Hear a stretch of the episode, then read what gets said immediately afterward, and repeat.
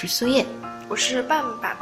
谁都不想跳槽跳错坑，入职前对一家公司的判断非常重要。其实从你开始搜索职位、投递简历的时候，就可以开始了解这家公司的情况了。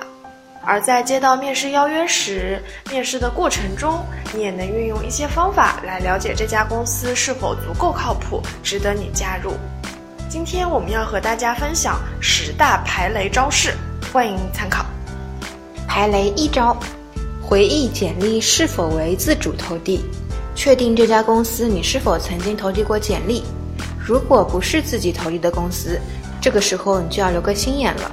要及时了解公司的情况。当然，如果你的能力非常棒，成为了猎头青睐的对象，那就另当别论啦。排雷二招：面试邀约电话和邮箱是否正规？假设收到了面试邀约的通知，如果是以邮件的形式发送，谨慎起见，你可以把邮箱的地址和该公司网站上提供的信息核对一下，看看是否相符合。不靠谱的公司都喜欢以假乱真。要破解它，只能抓住细节。另外，邮箱的地址后缀也能看出一些端倪。一般有规模的大公司都会使用公司专有的邮箱地址。如果是直接电话邀约的，也可以到该公司的网站上查询一下这家公司的人事电话与你接听到的电话号码是否相符合。通过手机来联系的，更加要小心。记得把接到的电话号码到网上搜索一下，看看是否有不良记录和信息。排雷三招：邀约电话时间是否合理？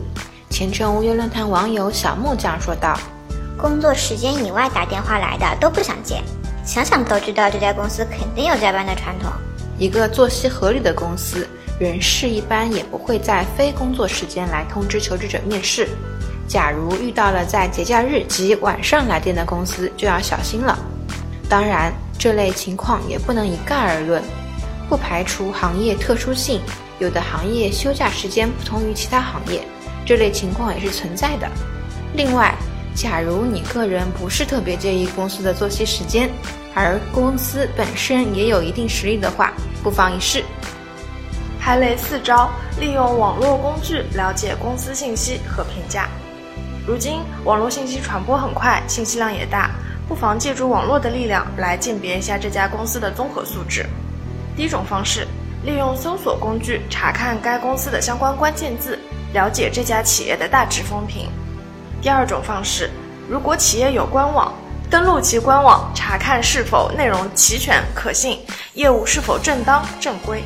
第三种方式，登录工商管理局为数据支持的全国企业信用信息公示系统网站，查看公司注册信息是否齐全、是否合法、有无违规记录等等。从注册资本方面，也可以这家公司的经济实力和规模。排雷五招：公司是否过于殷勤？除非你是应聘很重要的职位，或者是急需用人的岗位，不然请牢记。无事献殷勤，非奸即盗。这句话，如果你没有那么重要，且还三催四请、包接包送，那么不用怀疑，一定有问题。排雷六招：招聘程序是否草率？只投了简历就被录用，没有电话沟通，只有短信通知面试，诸如此类略显潦草的招聘流程，一般的正规公司都是不会发生的。当然也有特例，投了简历就被录用，也许会发生的情况是内部推荐或者担保，而仅有短信通知面试的现象，在校招的网申过程中，以及需求量比较大的基层岗位中，也是可能存在的。拍雷七招，公司是否有先交费的要求？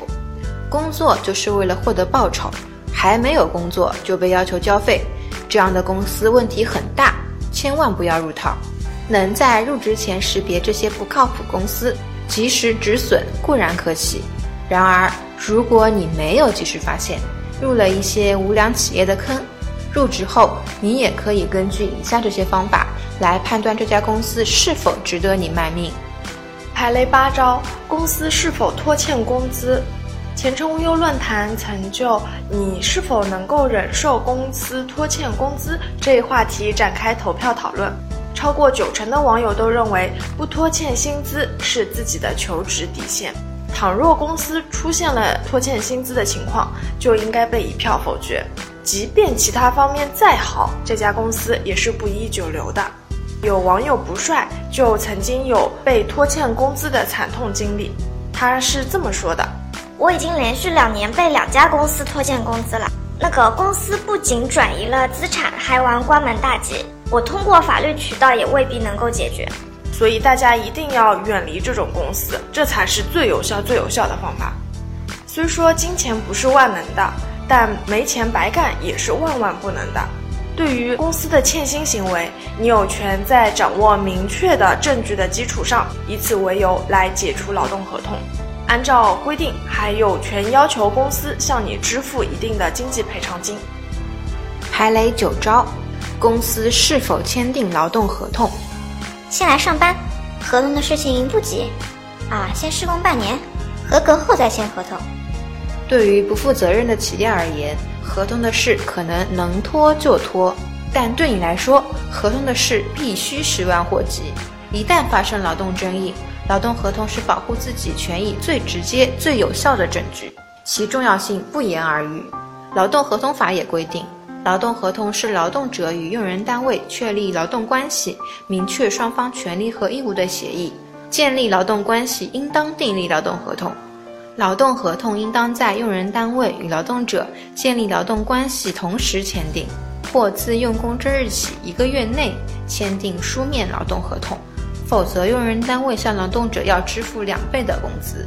所以，无论是不签劳动合同，还是超过法律规定时间延签劳动合同，这类公司都是非常不靠谱的。与其苦苦等着与公司签订劳动合同的那一天，不如直接踹了他。因为你极有可能等不到那一天，公司就把你踹了。那时候你就会发现，看似很不重要的几张纸，却是那么的重要。除了警惕不签劳动合同外，在签订劳动合同的同时，也要注意合同上是不是该有的都有了，否则这样的合同签了也是白签。以下就是劳动合同必备要素：第一，用人单位名称、住所。和法定代表人或者主要负责人。第二，劳动者的姓名、住址、居民身份证或者其他有效身份证件号码。三，劳动合同期限。四，工作内容和工作地点。五，工作时间和休息休假。六，劳动报酬。七，社会保险。八，劳动保护、劳动条件和职业危害防护。九。法律法规规定应当纳入劳动合同的其他事项。排雷十招：公司是否缴纳社保？不少公司为了节约用人成本，少交或者不交社会保险。对于这种明显违反劳动法的公司，请直接拉入黑名单。然而，不仅存在公司不缴社保的现象，令人吃惊的是，不少求职者对社保也是嫉恶如仇。工资月入八千，实际到手六千出头，还不如自己买份商业保险有保障。不交社保，到手的钱能变多；自己买保险照样有保障。如果你也有类似天真的想法，请及时打消这个念头。我们今天就来举个例子，让你认清现实。比如说你在上海，如果你是外地户口，那么你需要连续缴满五年的社保才有资格买房。别以为有钱能使鬼推磨，社保缴不全，想在大城市成家立业，还是真的挺困难的。都说如今找工作难，但这并不意味着你盲目的找份工作就可以了，更不意味着你需要放弃属于自己个人的基本权利。无论大环境景气与否，在找工作这件事情上，你都应该有自己的最低底线。神秘的公司不推荐，不正规的公司不值得去。违法的公司绝对不能去。怎么鉴别？请谨记以上十条排雷招式。本期节目到此结束。有更多职场困惑，欢迎前往前程无忧论坛 bbs.web.com 寻求帮助。我是苏叶，我是半半，我们下期节目再见。